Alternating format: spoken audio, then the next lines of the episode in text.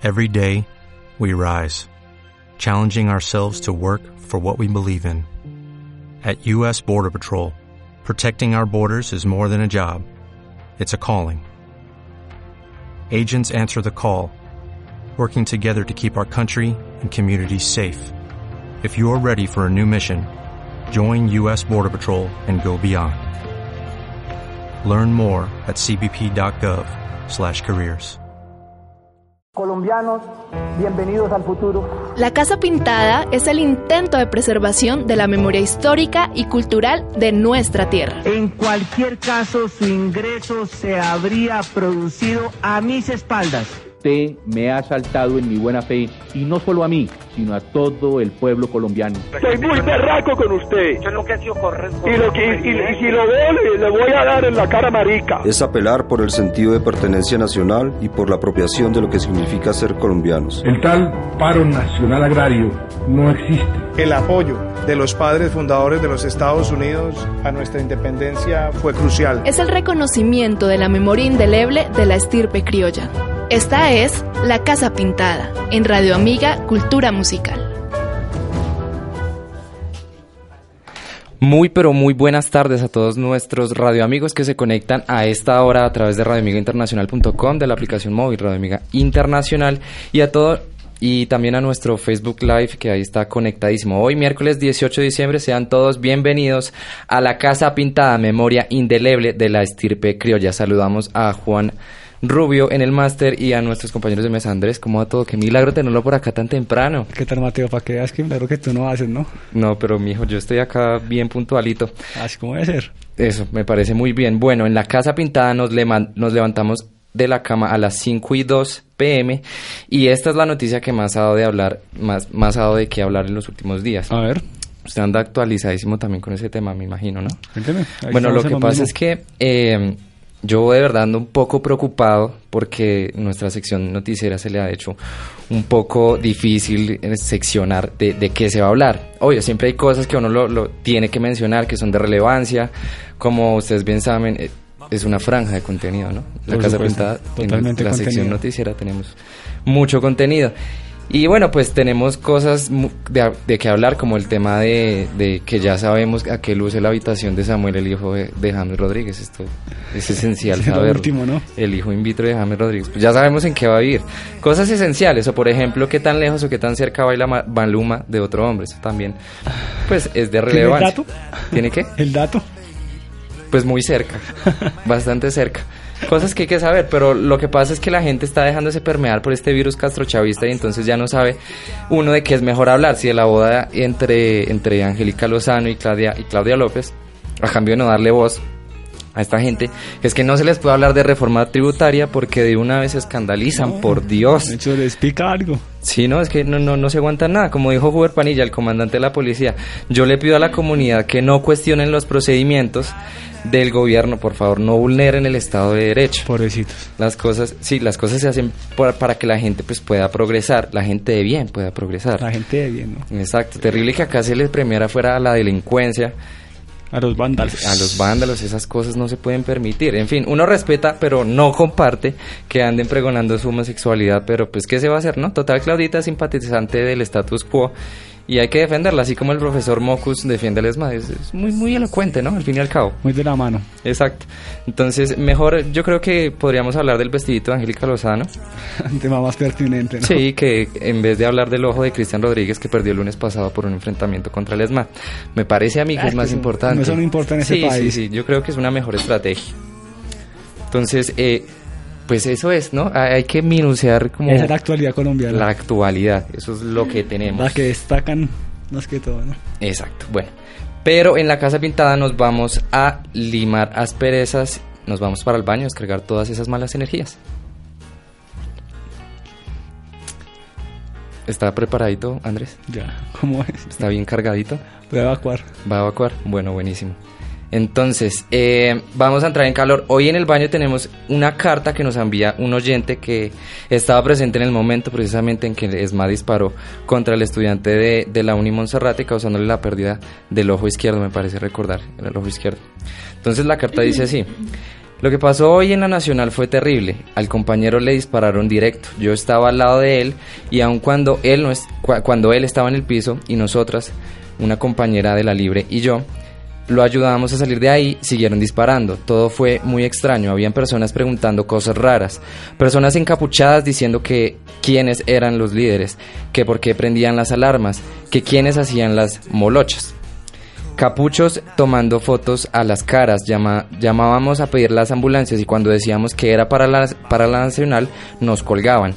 Le cuento porque eh, estando con el muchacho ahí sangrando me desesperé, me puse a llorar y salí a enfrentar como loca a gritarles que son unos eh, nueve letras porque pues esa palabrita no la podemos mencionar en este horario. ¿Se imaginaron? Sí. Pero eh, pues que eso no cambia nada, sentí mucho miedo y aún lo siento, estoy llorando de la impotencia porque no sé cuál es el camino que es para que esto cambie. No sé cómo contribuir mucho más al cambio. Todo esto pasa pues cuando en la Cámara de Representantes el día de ayer teníamos el debate de, la reforma tributaria la reforma laboral, los días lunes y martes. Y eh, pues pasaba que la congresista representante del Valle del Cauca, Catalina Ortiz, decía, no, es que yo no entiendo por qué marchan, siendo que ella es de la oposición, ¿no? ¿Usted cree que todavía no hemos entendido por qué estamos marchando? Yo creo que ya la cortina de humo ya está a punto de caer y creo que el show mediático ya es demasiado lejos. Pretender no saber cuando el pueblo grita a toda voz. Bueno, pero ella no, ella no le ha escuchado, ella no le han llegado esos gritos. Creo que tiene unos tapones en los oídos. Pero tenaz, porque es que ya llevamos como 27 días en las mismas, ¿no? En los oídos y, y ella no ha escuchado nada y es de oposición. Entonces hay que, hay que ver qué está pasando ahí con, con la, con la congresista. Porque, pues, la vista. No entiende por qué, sí, los oí, no sé qué está pasando ahí. El caso es que todo el mundo le cayó encima y, y, pues ella igual todavía no se da por enterada, no entiende por qué la gente está marchando. Si es que acá se promueve un país pues del subdesarrollo, que es lo que somos. Entonces, al fin y al cabo, pues es importante eh, tenerlo en cuenta para nuestros procesos formativos. Entonces, yo creo que ahora tenemos que darle las gracias porque el Congreso se está interesando por nosotros, ellos están haciendo las cuestiones muy bien, están jalando un trabajo indigno. Trabajando duro, ¿no? Sí, pero están jalonando un trabajo indigno, pero es trabajo, ¿no? Hay que, hay que agradecerlo. Entonces esa escala como de discurso que se está dando dentro del recinto. Y uno dice, no, es que ya tocaron fondo, que ya no hay más allá, que si ese es el límite de la vulneración de los derechos. Y resultó que no, que los cuerpos policíacos de la ciudad secuestran. O sea, teníamos, era que agradecer que las detenciones ilegales se hicieran al menos en patrullas, porque ahora la policía se lo lleva a uno en carros particulares, quién sabe dónde, y que eran con uno. Un Uber Smart. Un Uber, no, es que va a salir esa aplicación y va a ser buenísima. Entonces, se puede regar uno todo el tiempo acá en el baño, pero pues, y no termina de... Uf, pero ya, ya, es mucho para el estómago. Sí, sí, uno no termina uno de evacuar, entonces... Bueno, eso pasa mientras el, presidente sigue diciendo que de qué le estamos hablando. Que aquí no pasa nada. Entonces esas tenemos, Andrés. Triste realidad. Bueno, hoy nos vamos sin cortinillas porque estamos innovando en nuestro formato. El día de hoy pasamos a la sala. Hoy tenemos dos, especiales, dos invitadas muy especiales del colectivo La Red eh, Rojo y Violeta. Andrés, ¿por qué no nos presentas a nuestras invitadas? Hola, ¿qué tal? Buenas tardes. Porque más bien llaman porque no se presentan. ¿Quiénes son? Y cuéntenos. Buenas tardes a todos los y las que nos escuchan el día de hoy. Yo soy Claudia Elizabeth Rodríguez, hago parte de la Red Rojo y Violeta y del Movimiento Nacional de Salud Sexual y Reproductiva. Buenas tardes para todos y todas, gracias por la invitación. Eh, mi nombre es Jenny Muñoz, hago parte del Movimiento Nacional por la Salud Sexual y Reproductiva en Colombia. Bueno, cuéntenos de qué trata este movimiento. El movimiento está conformado más o menos por unas 20 organizaciones a nivel del país. Eh, somos, eh, lo conformamos entre parteras, dulas, parteras tradicionales, parteras urbanas, eh, profesionales de la salud que están muy de acuerdo, digamos, con todo el tema que tiene que ver con, con parto respetado. Eh, también lo hacen parte otros profesionales, eh, artistas plásticos, fotógrafas, fotógrafes y personas con identidades de género diversas. eso es quien compone el movimiento. Nuestro objetivo es en este momento, bueno, nos unió una ley de parto humanizado que salió el año pasado, donde no fuimos convocadas las organizaciones de base. también salió una ley un proyecto de ley para violencia obstétrica. donde tampoco fuimos convocadas eh, y consultadas los pues, las organizaciones de base que trabajamos estos temas, decidimos unirnos para trabajar en torno a todo lo que tiene que ver con derechos sexuales y reproductivos en Colombia, la salud sexual y reproductiva en Colombia, enfocada en los temas de parir. Eh, y nuestro nombre corto es Bien Paridas. Entonces, en eso trabajamos básicamente. Bueno, la Red Rojo y Violeta hace parte del movimiento y es eh, una red de mujeres feministas, de procesos de mujeres populares, mujeres de base, académicas. Eh, también tenemos procesos eh, rurales y suburbanos dentro de todo el tema de mujeres. Trabajamos en red pensándonos la transformación de la sociedad a través de una postura feminista por eso lo rojo, rojo, y lo violeta en términos del feminismo. Asumimos un planteamiento activo frente a la realidad desde el cuerpo, las relaciones económicas, la economía propia, el tema asociado a la recuperación de la memoria, lo ancestral, todo el tema de ginecología natural, el proceso igualmente de salud sexual y reproductiva.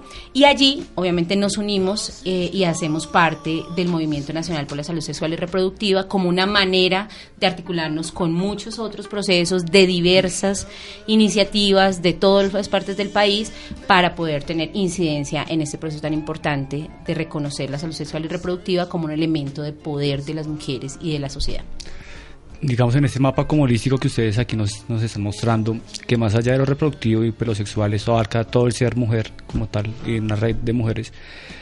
Quisiera saber de pronto si hay más apoyo o creen que hay más apoyo en la calidad actual de, de Claudia López, de pronto con más acercamiento a la red, ya que de pronto es mujer y, de pronto va a poder apoyar un poco más esto, ya que la primera alcaldesa aquí de Bogotá. Bueno, pues creo que el contexto en el cual llega Claudia López cambia muchísimo. Una cosa fue Bogotá al elegir a Claudia López y otra cosa es Bogotá hoy, después de 27 días de paro. En medio de eso, eh, independientemente de esta institucionalidad que va a ser la alcaldía, los procesos de mujeres de base, las mujeres feministas, la ola morada, las mujeres sindicalistas, nos hemos encontrado en un proceso muy interesante. Cada una ha estado como en su propio en su propio camino, pero el paro nos ha traído un lugar de encuentro y de tejer puentes para poder posicionar estos temas.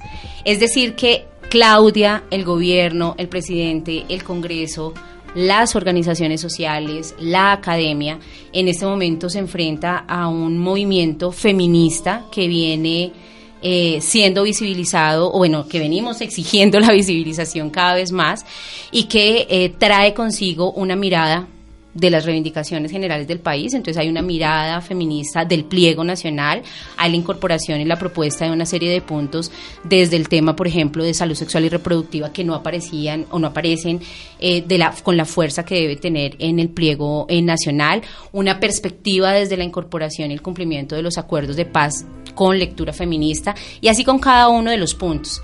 Es así como eh, es prematuro saber cómo va a ser la alcaldía de Claudia López. Lo que tenemos claro las feministas y por lo menos el proceso de la Rojo y Violeta es que la institucionalidad no nos ha dado no es la institucionalidad la que dará respuesta a la organización de las mujeres, a la confrontación de las políticas y prácticas patriarcales en Bogotá y en el país y en el mundo. Y lo que tenemos claro es que este movimiento viene con muchísima fuerza, no solo en Colombia, sino pues es una es una fuerza que está a nivel latinoamericano y a nivel mundial.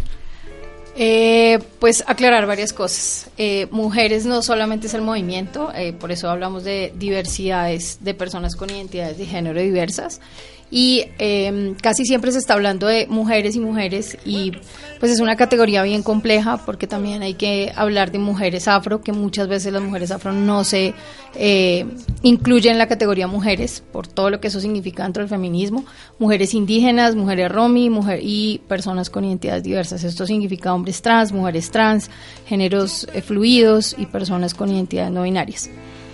Eh, para seguir con su pregunta, mmm, el movimiento, digamos que tiene una perspectiva mucho más nacional. Eh, nos preocupa el tema rural, básicamente.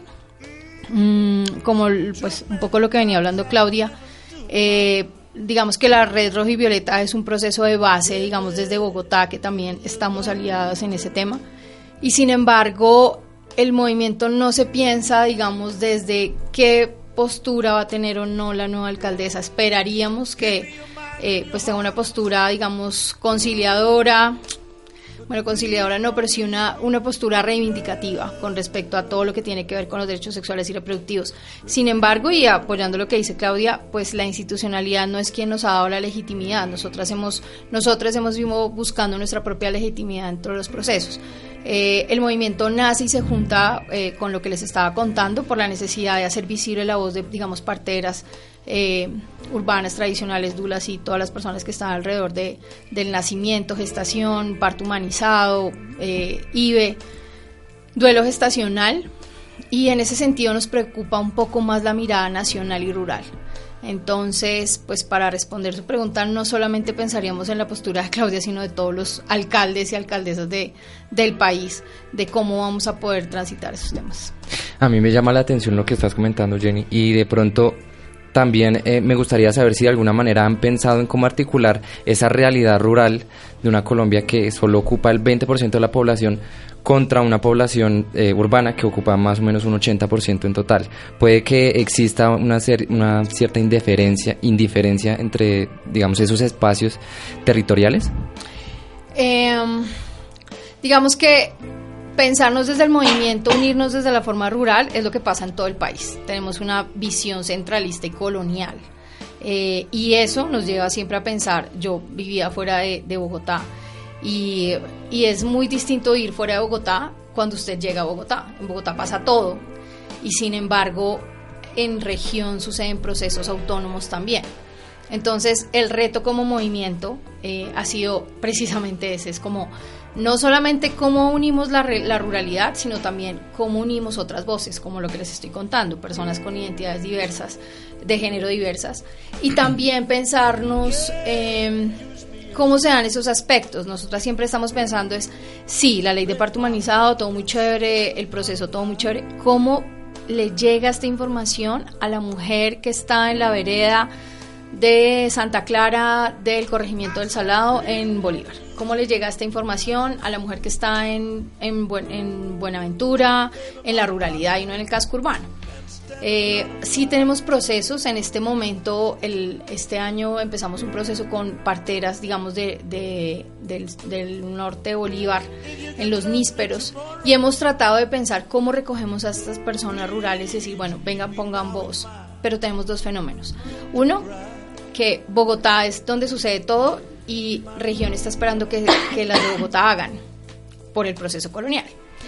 Ese es un reto.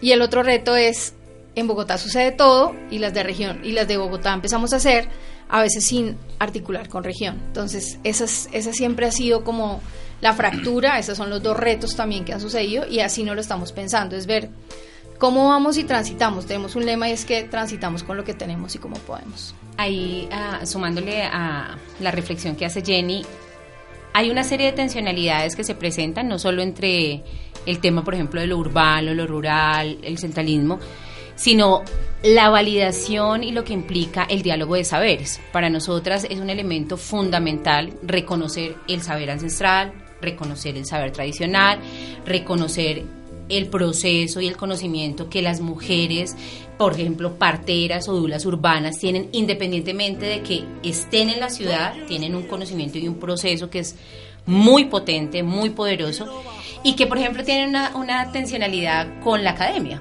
con el saber técnico científico. Entonces, una ley 100, una regulación en salud que lo que hace es eh, instrumentalizar un poco todo el tema de lo que implica la sexualidad y la reproducción y pues obviamente toda la lo perversa que tiene la ley 100 en los cuerpos de las mujeres pues tiene una implicación mayor y en la em, invalidar el conocimiento de las mujeres no solo en sus decisiones no solo en sus prácticas sino también en la manera que quieren vivir su sexualidad parir o no parir y ser acompañadas y la manera que quieren ser acompañadas pues no por un médico necesariamente, porque por ejemplo el, tema del parto no es, un, no es una enfermedad, o sea, la gestación para nosotros no es una enfermedad como lo ve em, la ley 100, sino es precisamente parte del proceso y de las decisiones autónomas eh, de las mujeres en libertad, en placer, eh, y pues como parte como integral de sus vidas.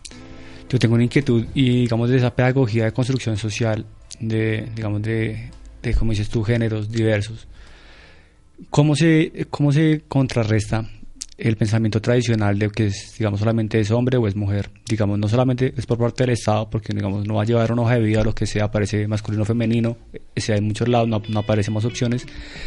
Entonces, como si desde políticas públicas no se, no se hace cambio, de pronto, de forma del Estado, para que desde la primera infancia se empiece a tener una diversidad y un pensamiento diverso al tradicional, arrancando también por el lenguaje inclusivo, que noto que también usan mucho, porque pues el lenguaje que dictan los colegios o que dictan tradicionalmente pues es el castellano, no hay lenguaje inclusivo y es muy poco los colegios que incluyen lenguaje inclusivo dentro de, pronto dentro de su de su quórum.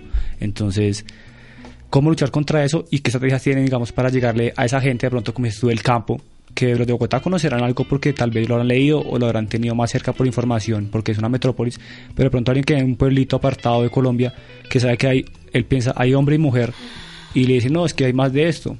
Él de pronto se vuelve loco, pensará, pero ¿cómo? Entonces, ¿cómo llegar a esa gente y cómo luchar contra esa estructura estatal y creo que es mundial? Mm, bueno, pues uno de los retos eh, surgió este año. Eh, nosotros hicimos un encuentro en, en el mes de marzo. Eh, se llamaba eh, Encuentro de Violencia. ¿Encuentro? Encuentro, eh, encuentro académico, encuentro académico humanizado, violencia, obstétrica y ginecobstétrica. violencia obst- ginecobstétrica y um, partería. Y fue muy interesante porque al interior del movimiento empezamos a pensar, bueno, ¿y a quién más invitamos para que tenga voz?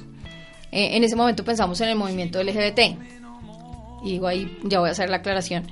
Entonces, no, sí, invitemos a las personas LGBT y a las personas. Y luego empezamos a pensar, ¿y los hombres trans? Que paren. Y nos pareció muy curioso porque una de nuestras compañeras parte dijo, ¿cómo así? ¿Los hombres trans paren? Entonces fue como, ¿cómo así que cómo así? Pues claro que los hombres trans paren. Entonces ahí se generó como, no, si estamos preguntándonos esto, obligatoriamente tenemos que, digo obligatorio, porque ya era una, ya, ya se nos generaba una demanda en- al interior del movimiento, decir, necesitamos que al interior del movimiento se conozca que hay otras personas que paren, no solo mujeres, eh, sino que hay otras personas con otras identidades que se reconocen a sí mismas como hombres trans, eh, personas no binarias y que paren.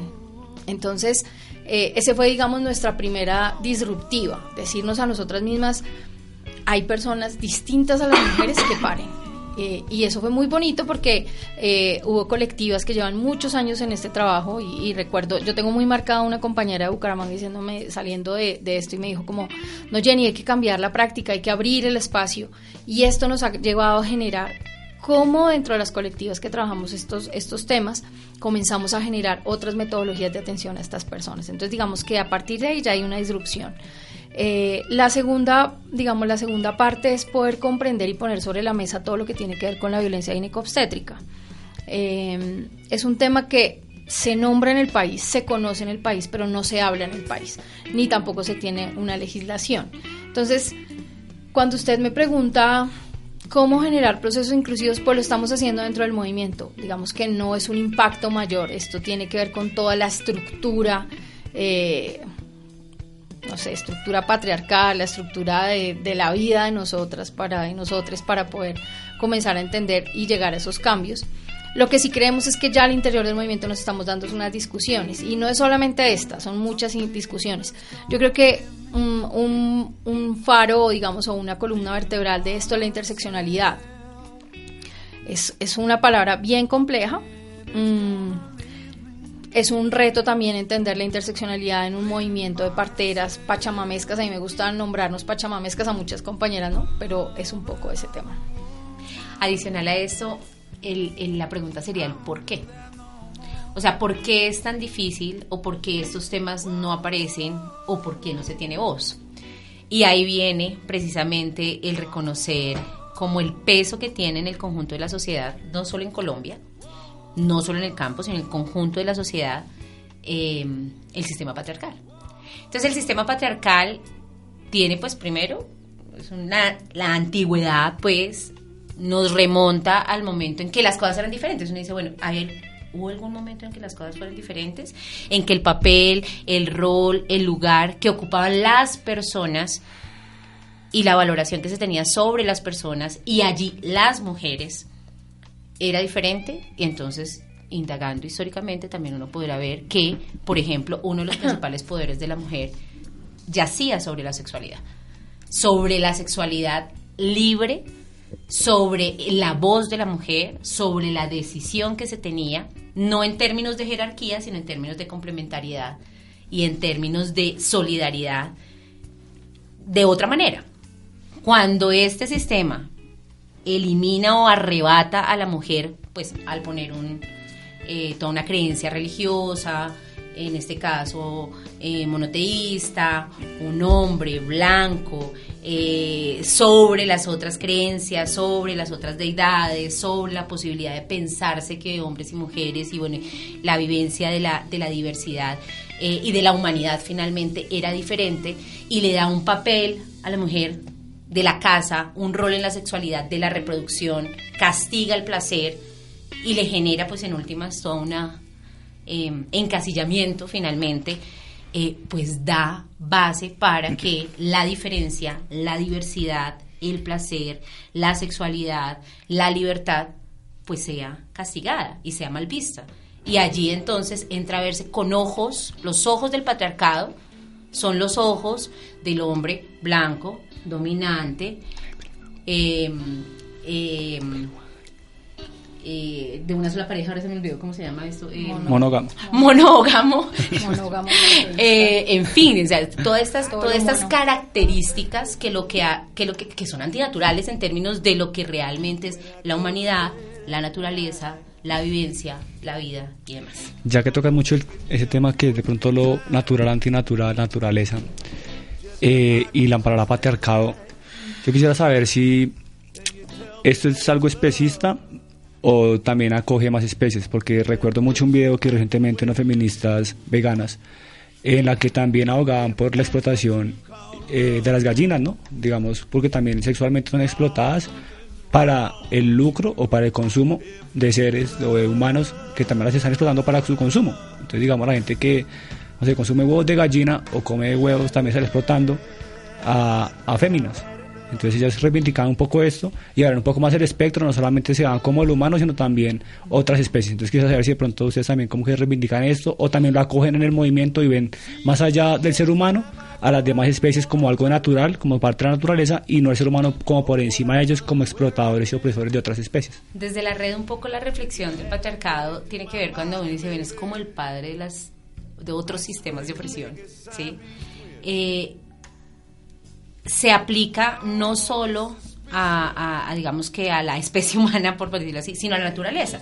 O sea, la concepción de violación, por ejemplo, que yo tengo que dominar, poseer, violar, no es solo sobre el cuerpo de las mujeres, ¿sí? Sino es lo que ocurre en la selva. Entonces yo tengo que dominar la selva amazónica, depredarla, generar incendios, traer la industria madera, o sea, es una concepción patriarcal sobre la naturaleza. No es un tema de preservar, por ejemplo, el, y que tiene que ver muchísimo con el sistema pues capitalista finalmente, ¿no? O sea, en términos, por ejemplo, de los medios de vida. Entonces la especie humana ha deteriorado eh, la naturaleza a un ritmo que efectivamente pues hemos visto el tema del cambio climático, el tema del agua, en Colombia el tema del fracking, tiene que ver con el reconocimiento, la invalidación de la economía propia, las formas de consumo responsable, bueno, digamos que es, es estructural. Pues un poco no sé si las explotan sexualmente las gallinas, sí, pero las, sí es... Las, no es que sea un gallo que hay, sino que los ponen a que, a que produzcan huevos. Pero sí es un poco el tema de... Um, si nosotros, si nosotros llegamos a decir como, bueno, entonces aquí todos y todos tienen que ser antiespecistas, volvemos otra vez a generar un tema de, bueno, entonces aquí el que no es antiespecista no entra dentro del movimiento.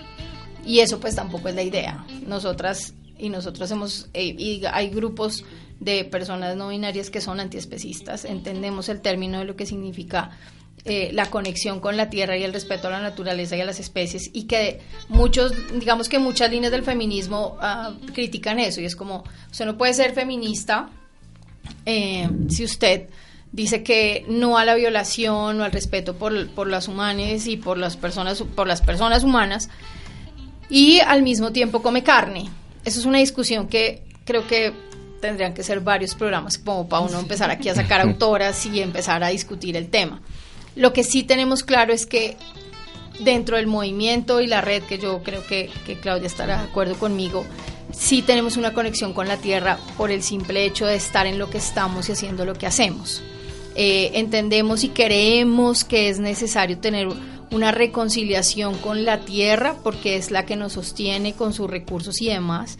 La explotación a base del capitalismo entendido no como eh, un tema machacado, sino entendiendo realmente los conceptos de qué significa el capitalismo, qué significa el excedente, qué significa estar a explotación a expensas de hacer explotación a expensas de otros sin tener un equilibrio, pues en eso estamos de acuerdo, digamos que todas las personas que estamos ahí. Sin embargo, ya específicamente en el antiespecismo y decir, bueno, entonces usted no puede comer carne y demás, creo que es demasiado para muchos de nosotros es demasiado específico y que sería entrar a dar una doctrina que tampoco estamos dispuestos a dar. Yo me pregunto si de pronto no será tal vez la meta, porque pues si buscan de pronto movimiento algo holístico, pues la meta sería también ser vegano y respetar la naturaleza como tal. Más allá, o sea, será como un proceso para llegar a la meta que será esa. Mm, digamos que el, es, son tan diversos los caminos y tan diversas las metas. Un poco el, la riqueza de, del movimiento, del proceso feminista, eh, creo que es reconocernos diversas y reconocernos y respetarnos y construirnos y deconstruirnos en esa diversidad. Es tan válido aquellas feministas coherentes, consecuentes, que eh, se han decidido como opción de vida ser veganas, a como aquellas feministas coherentes, consecuentes que no lo son, porque son opciones de vida. Ah, que si entonces una de nuestras feministas hace parte de la industria madera que va a incendiar la masa, pues ahí sí hay un tema elemental, sí, o que eh, va y hace parte de los que exportan el fracking, o sea, bueno, habrán elementos, pero todo esto es, es o sea, nada es como escrito en piedra, o sea, y estamos como recordando mucho porque parte de este reconocimiento del tema ancestral es, nosotras no somos las primeras em, que estamos eh, trayendo y dando estas luchas y reconociendo estos caminos, por el contrario, o sea, el trasegar que ha tenido el proceso de reconocer tanto el patriarcado como la necesidad de recuperar el poder de eh, la sexualidad, de lo que implica, por ejemplo, el parto humanizado. Cuando nosotros nos decimos bien paridas, quiere decir que independientemente de que usted tenga o no tenga hijos o decida tener hijos o no, usted ha sido parido o ha sido parida o paride y en medio de eso tiene que ver con la guerra, tiene que ver con la paz, tiene que ver con transformar la sociedad, tiene que ver con la libertad, tiene que ver con un enfoque de derechos, tiene que ver con la interseccionalidad, con lo étnico, con el género. O sea, esto es complejo. A mí me encanta, pues digamos, la manera en que se está abordando, pues esa metodología, digamos, esos enfoques o esas metas que se han propuesto desde el colectivo. Pero yo lo que puedo rescatar, digamos, de pronto recogiendo un poco lo que preguntaba Andrés, es que de todas maneras la epistemología del movimiento es que el problema es el patriarcado, ¿cierto? O sea, como el problema común, el padre común de todos los problemas de la sociedad sería el patriarcado. Si es así, más o menos. En la red, digamos que eso sí, claro, es, o sea, digamos que se reconoce como el elemento raíz que de allí se derivan muchas cosas, donde una parte será el tema de la reproducción, pues, de la sexualidad. Ah, eh, lo preguntaba porque si ese es el tema eh, matriz, digamos, a mí me ha interesado también pues un poco eh, los temas feministas y encontrar, digamos, un poco de, contradicción, unas series de debates pues también muy bacanos de, de tener en cuenta, que era la postura de Emma Goldman, no sé si por ahí la reconocen, y de Lucy Parsons, que no es tan popular no sé si la conocen también. Lo que pasa es que eh, Emma Goldman tenía, digamos, em, como que su enunciado o su aforismo era eh, abolir el patriarcado. Y Lucy Parsons decía que el patriarcado existe porque el capitalismo existe. Luego la distinción no era de género ni de las maneras de actuar, digamos, de los hombres que eran los preponderantes en, en un sistema, digamos, global, sino que era el modo de relaciones que existían entre los seres humanos, independientemente de la, del género.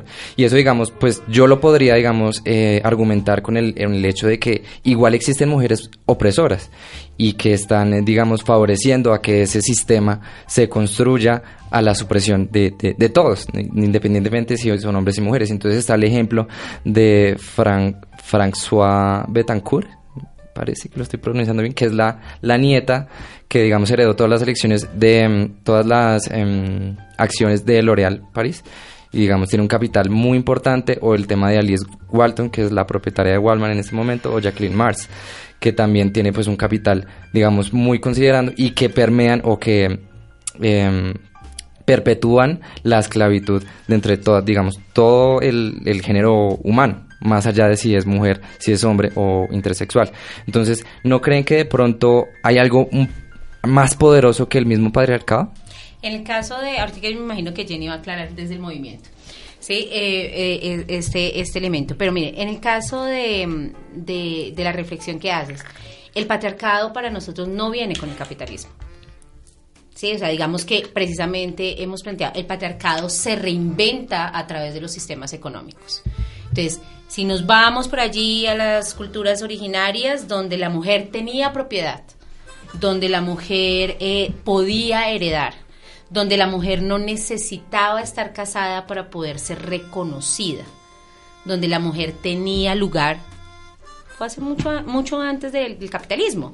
Cuando el, todo esto que estoy diciendo de la iglesia, la sexualidad, el matrimonio aparece, es cuando estas mujeres libres, entonces por eso eh, eh, eh, son asociadas a brujas y son asociadas a que estas mujeres que, que, que lo que hacían era organizarse comunitariamente para, por ejemplo, reconocer que no requerían una propiedad específica porque compartían y podían satisfacer sus necesidades, que no necesitaban un marido, un hombre para estar completas, empezaron a hacer por la iglesia, en este caso, la Inquisición, etcétera, etcétera, etcétera. Entonces hay muchas películas que lo pueden, lo pueden ilustrar, eh, mostrándolas que estaban mal, estaban fuera del rol que se le estaba estableciendo desde esa cultura patriarcal.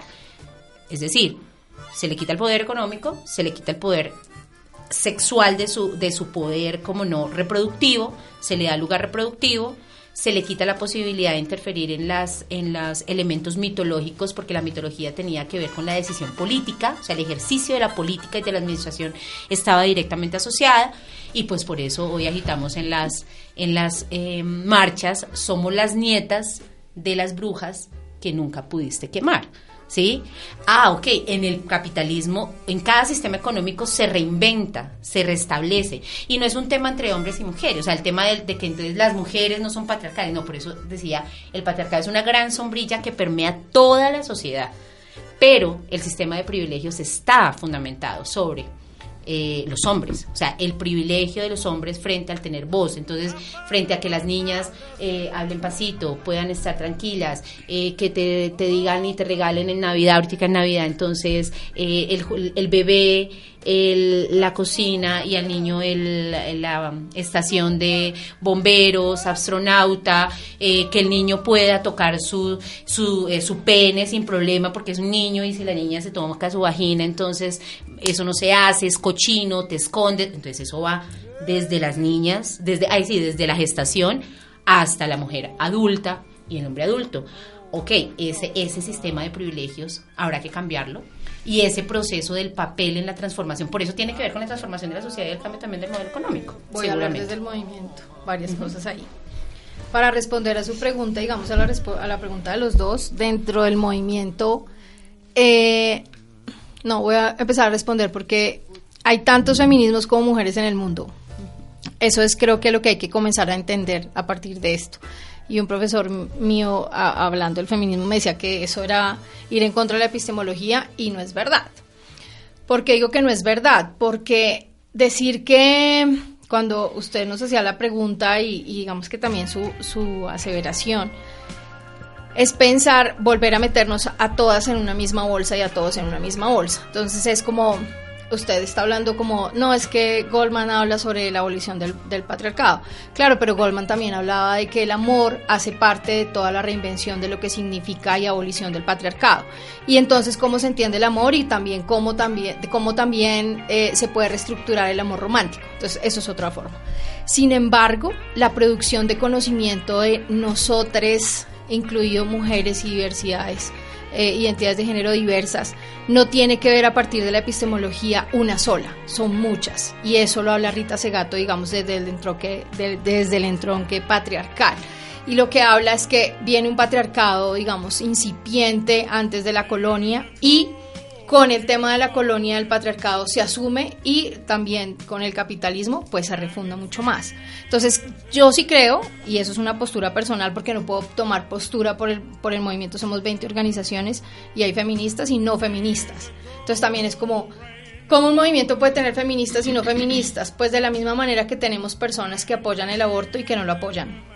El punto no Todas es si lo- convergen en el movimiento. Todas convergemos en el movimiento. El punto no es si lo apoyamos o no, sino desde qué postura estamos paradas. Y es como, está bien, usted no lo puede apoyar, pero ¿qué no apoya del no aborto? ¿Qué no apoya al feminismo? ¿Sí?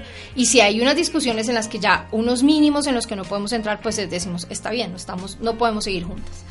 Eh, y también explicar que el tema del capitalismo o no el capitalismo sí está dado por un tema de producción y demás, eh, pero no es más allá del patriarcado. Yo sí creo que el patriarcado sí es una estructura y cuando uno lee todas las feministas uno da cuenta de que sí es un patriarcado y aquí yo sí difiero más, eh, digamos, de, un poco lo que dice eh, Claudia, de lo que dice usted, de que no sean los hombres.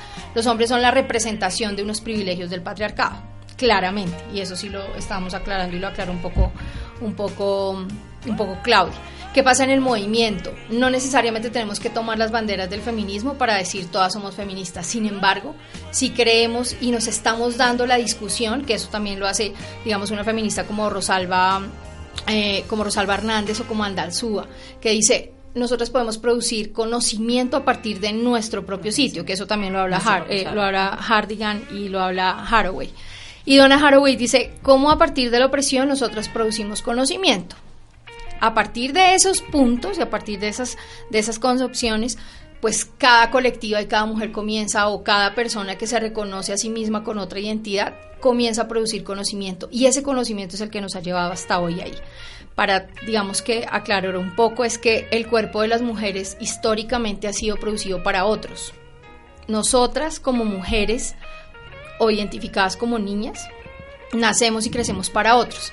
Desde lavarle la ropa a los papás, a los hermanos, aprender a lavar, cocinar, hasta tener, digamos, la forma en la que yo sexualmente me relaciono con otras personas y también, y, esto me pasa mucho y yo lo he aprendido mucho, digamos, de la- desde la ruralidad. Cuando usted va a la ruralidad y son siete hermanos y está el papá y el papá y la mamá, la mamá le sirve primero al papá y luego los hermanos. La última en comer es la última persona y ojalá sea mujer que la que va a comer. Claro, hasta la Entonces, posición de en, en donde se sienta entonces, el y eso hombre. sobre todo la es ruralidad. Importante. Sobre todo la ruralidad. Esta discusión la podemos dar acá y, y- y yo sí vivo muy en función de la ruralidad y es cómo llevar este discurso a esa ruralidad, que eso es lo que estamos pensando en- eh, pensándonos en transformar.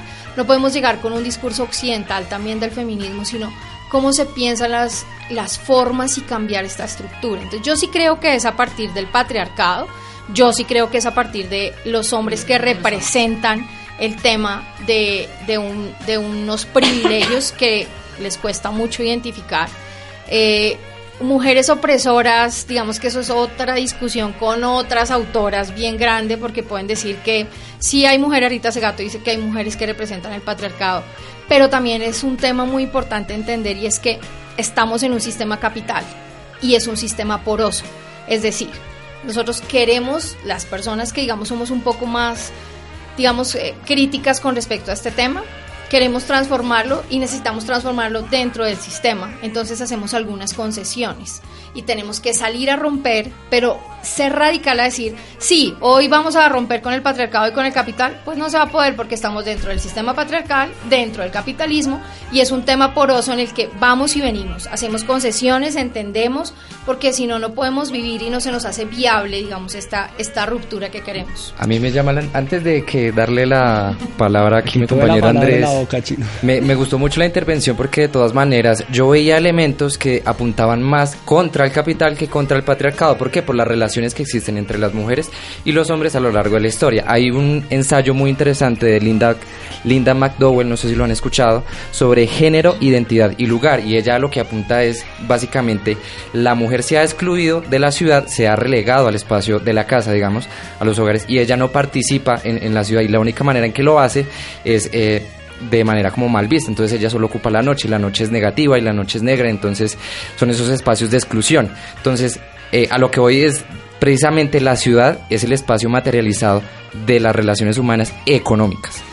Si las exclusiones son, digamos, eh, en los hogares, no creería, o sea, que sea cuestiones de, de, patriarcado o no, sino más bien de cómo se ha generado esa, esa relación, eh, digamos, en el género humano no estoy excluyendo a mujeres tampoco. Entonces, yo creo que eh, en esa postura, digamos, el las ciudades son la exacerbación del capitalismo y eh, las ciudades son la muestra de que las mujeres han sido excluidas. Ahora sí, Andrés, continúa con... Y para continuar un poco con, preguntas. Con, con, el lo de Mateo, eh, también creo que es un poco un tema más cultural, porque también hay culturas en las que la mujer es la que manda la parada. Y de pronto, si se toma un poco la visión occidental, pues obviamente es un sistema que no es de la modernidad y que tiene la industria como principal motor de desarrollo y creo que el, el tema es que el que esté arriba es el opresor, ya sea hombre o sea mujer. Entonces, como dices tú que pronto la estructura eh, es para enaltecer al hombre, entonces quisiera saber pronto aquí en Colombia, en la Constitución, qué ley o qué privilegio tiene el hombre que no sea el que tiene la mujer. Digamos, yo puedo poner uno que tiene la mujer, digamos, en dado caso que haya una guerra o algo. Los hombres van a la guerra, las mujeres no están obligadas a ir, tampoco la libertad militar no están obligadas a prestar el servicio, sino quieren es solamente el hombre. Es algo que está en contra del hombre en detrimento de él, porque si fuera algo de equidad, también la mujer debería hacerlo porque como somos.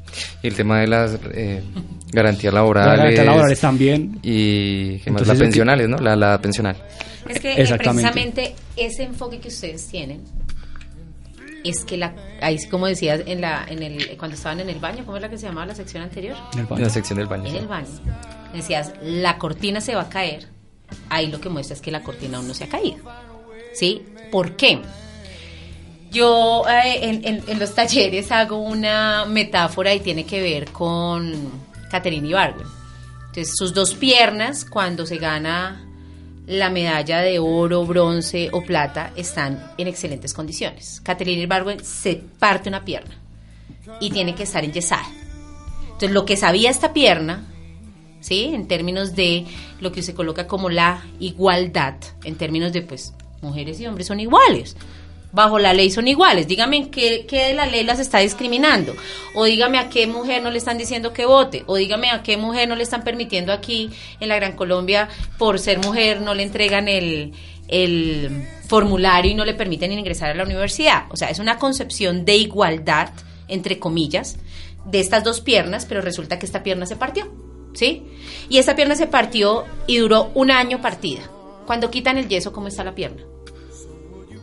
Pues con menos fortaleza, ¿no? Perdió masa, eh, perdió masa, corporal, perdió fuerza, no sabe caminar, no puede eh, pararse sobre su propio pie. Y eso eran las dos piernas de Catherine Barwin. Entonces, toda la reflexión que he hecho es, en algún momento las mujeres tenían ese lugar. Pero ¿qué ocurre? A ti te enseñan desde la panza. Entonces a usted, que eh, estás embarazada y, y ¿qué vas a tener? Niño o niña. Entonces, para muchos el tener una niña ya es una carga negativa en términos de la que viene a sufrir. Entonces uno dice, en la modernidad, en el siglo XXI en Bogotá, sí. Entonces, el señor en el barrio popular o en cualquiera de las familias puede decir, es que yo quiero que mi tener un hijo y busco hasta tener un hijo varón, por lo que implica. O lo que ya estaba diciendo Jenny en términos de, bueno, siete hermanos, una niña, cuál es su papel y cuál es su rol. ¿Sí? ¿Cuál es su papel y su rol en la cotidianidad, en la casa? Entonces, además de que tú estudias y tienes, ah, pero resulta que tú tienes que llegar a tu casa y además de hacer tareas, estar en el colegio y demás, pues te toca encargarte de las labores de la casa. O sea, es lo que nosotros llamamos la doble o triple jornada. Trabajas, estudias, si eres activista y tienes organizaciones, entonces eh, eh, tienes una triple jornada. Si ustedes, por ejemplo, tienen hijos o hijas, seguramente, eh, o por la mayoría, pues lo resuelve su compañera. Ok, hoy tengo programa, llego tarde, ¿sí? Ella seguramente tendrá que resolver quién lo cuida, la mamá, la hermana, tal. En algunos casos puede haber una maternidad o paternidad eh, diferente, pero en la generalidad, en términos de lo que estamos diciendo de lo estructural, el tener los hijos, en términos de lo que implica parir, recae de una manera diferencial. Pero adicional, por ejemplo, hablemos de las mujeres profesionales. Hay un techo de cristal. Somos las más educadas, ya podemos tener mayores estudios y ocupamos menores lugares de decisión. Y en los lugares de decisión que tenemos ganamos menos salarios. Pero adicional, si yo estoy aquí, estamos los cuatro, fácilmente el que conduce la reunión me puede decir, ¿me haces un favor? ¿Me puedes traer los tintos? Porque se supone que tengo más habilidades porque como mujeres tenemos más habilidades para hacer cosas al tiempo, porque como mujeres es que tú sabes, ah, es que a ti te queda más rico el tinto, o porque entonces el asunto es que puedo tener mayor carga de trabajo por una menor, igual o menor remuneración teniendo mayor formación, por ejemplo.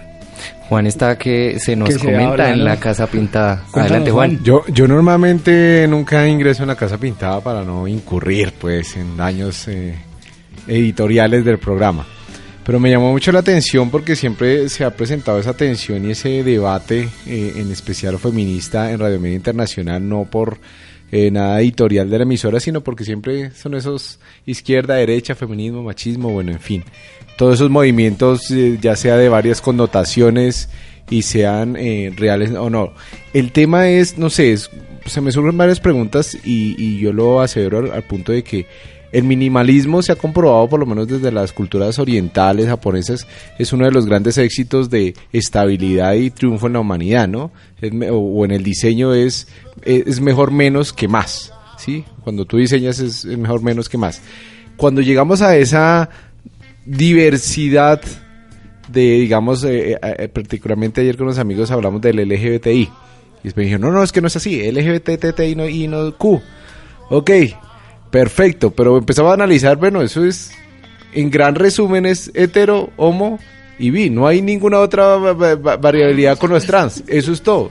Realmente hay diferentes variaciones, pero en incurrir de decir uno por uno ya es discriminación. O sea, creo yo que pasa el mismo eh, fenómeno con la parte afroamericana porque eh, hace poco vino un experto de, de, esto, se me olvidó, el PRI, que es uno de los grandes aquí cantantes y afroamericano y todo, y él mismo decía, él con su negritud decía, nosotros mismos nos hacemos autorracismo. Entonces, ¿por qué no más bien como simplificamos el asunto? Otro ejemplo es las eh, famosas normas eh, certificados de calidad y todo. Muy bien cuando se simplifica el proceso y se genera calidad, es decir, respeto a la mujer, igualdad, todo perfecto, aunque una de nuestras invitadas mismas dijo, eh, la mujer tiene otras habilidades que el hombre no lo tiene. O sea, hay diferencias. Eso indica de que estaríamos...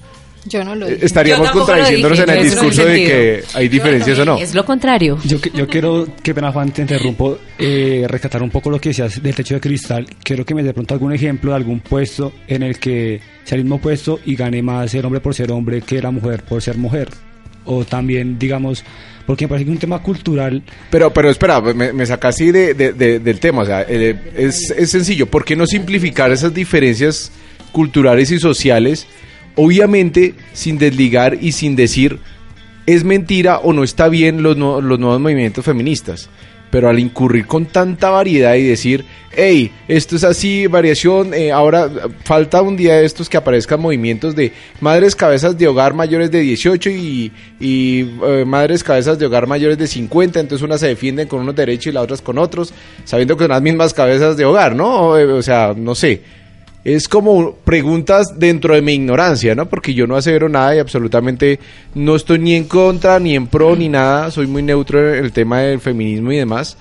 Pero sí me, surge esa pregunta, porque nos complicamos tanto y llega al punto, digamos, como las empresas, certificado de calidad, tantos procesos que para ir a darle la razón a un jefe pueden llegar a manejar hasta 20 formatos diferentes. Claro. No sé, es eh, dentro de mi ignorancia, ¿no? No, pues, no, nada. Yo, creo que el tema también se ha, pasado porque hay de pronto escasez eh, educativa y y de pronto tenemos ese sesgo en, digamos, abordar ese tipo de cosas. Para mí, digamos, la orientación sexual solo pueden ser cuatro. Homosexual, heterosexual, asexual o bisexual. Listo, punto. Se acaba. Y ya de resto, pues entonces, para su diversificación en cada uno, la personalidad de cada uno. Pero digamos que cuando se amplía el espectro, pues tiende uno a confundirse, a no entender bien el mensaje. Entonces, no sé si Jenny eh, nos quiere aportar un poco más. Eh, pues básicamente... Mmm Entender lo del techo de cristal y de la guerra, digamos que recogiendo un poco lo que usted preguntaba, eh, nosotros tenemos y la mayoría de organizaciones de personas y mujeres decimos que no parimos hijos para la guerra. Eso es uno. Entonces, sí tiene que ver, eh, nosotras sí tenemos que ver con la guerra. Si usted lee los informes del Centro de Memoria Histórica, en todo lo que tiene que ver con la guerra, sí tenemos que ver con la guerra. No necesariamente tenemos que prestar servicios para darnos servicio, para haber incluido lo que tiene que ver con la guerra. Si ustedes miran también las cifras, las mujeres sobrevivientes del conflicto armado, sobrevivientes de violencia sexual, son números de mujeres. Sí tenemos que ver con la guerra. Eh, el hecho de que no digamos que no prestemos servicio no significa que no estemos ahí. Creo que somos las mayores víctimas de la guerra. Entonces, eh, comparar un poco temas como, porque aquí podemos hablar de varias cosas, podemos hablar, digamos, desde hombres que, y yo he escuchado muchos hombres diciendo, no, pero es que el tema de la patria potestad también tiene que ver con, con, lo que beneficia a las mujeres y entonces hay mujeres que toman eso en beneficio propio y nos dañan a nosotros. Eh, podríamos hablar de la ley María, podríamos hablar de mil cosas, pero recogiendo un poco lo que usted dice y digamos que uniendo más los temas, es necesario hacer visibles a las minorías. Eh, mm, y aunque sea LGBTIQ, porque es así, LGBT, LGBT LGBTIQ más. Eh, y decimos más porque es el reconocimiento a lo que no es normal. Hay un autor que a mí siempre me ha gustado que se llama George Canguilhem, que es el papá de Foucault. Y George Canguilhem siempre habló de, hablan en, digamos que habla en estadística y dice que la media es lo normal. Lo anormal son las partes, ¿no? Lo que queda, digamos, desde la curva, lo que queda afuera. Eso anormal está segregado, está invisibilizado, está suprimido y cuando no es lo normal, entonces el sistema lo que busca es opacarlo. Eh, usted mismo tiene ahora rastas. Hace 20 años usar, bueno, dreadlocks. Hace, hace, usar dreadlocks hace 20 años era mal visto eh, digamos que no se podía usar. Las personas tatuadas. Aún. Todavía. Y aún todavía. Entonces, todas esas segregaciones yo sí creo que son necesarios hacerlas visibles. Eh, muchas personas hablan de, no, es que el machismo, ni machismo, y, digamos que aquí es una postura personal. Cuando dicen machismo, no, ni soy, ¿cómo es? Ni machismo ni feminismo. Creo que son dos comparaciones que no tienen nada que ver. Y con el tema de, digamos, de las diversidades sexuales, pues son los reconocimientos de muchas personas y decir que no sería necesario hacerlas visibles, sería también segregar a personas que dicen, mire, yo tengo un cuerpo, digamos, biológicamente como hombre, pero me reconozco como mujer. Entonces, digamos que todos esos temas eh, están pasados por muchas discusiones mucho más profundas, digamos, desde lo que se pueda llegar a resolver, digamos, en, en este momento. Sí, y precisamente la interpelación, las interpelaciones que ustedes han presentado son las discusiones son elementos de discusión en el común y en el cotidiano que en últimas cuestionan o no comparten que efectivamente hay una estructura eh, a un sistema de opresión patriarcal que no reconoce los eh, privilegios por los cuales eh, los hombres están en el lugar, en lugares de decisión, en lugares de poder. Entonces, por ejemplo, me preguntaba sobre temas concretos del techo de cristal.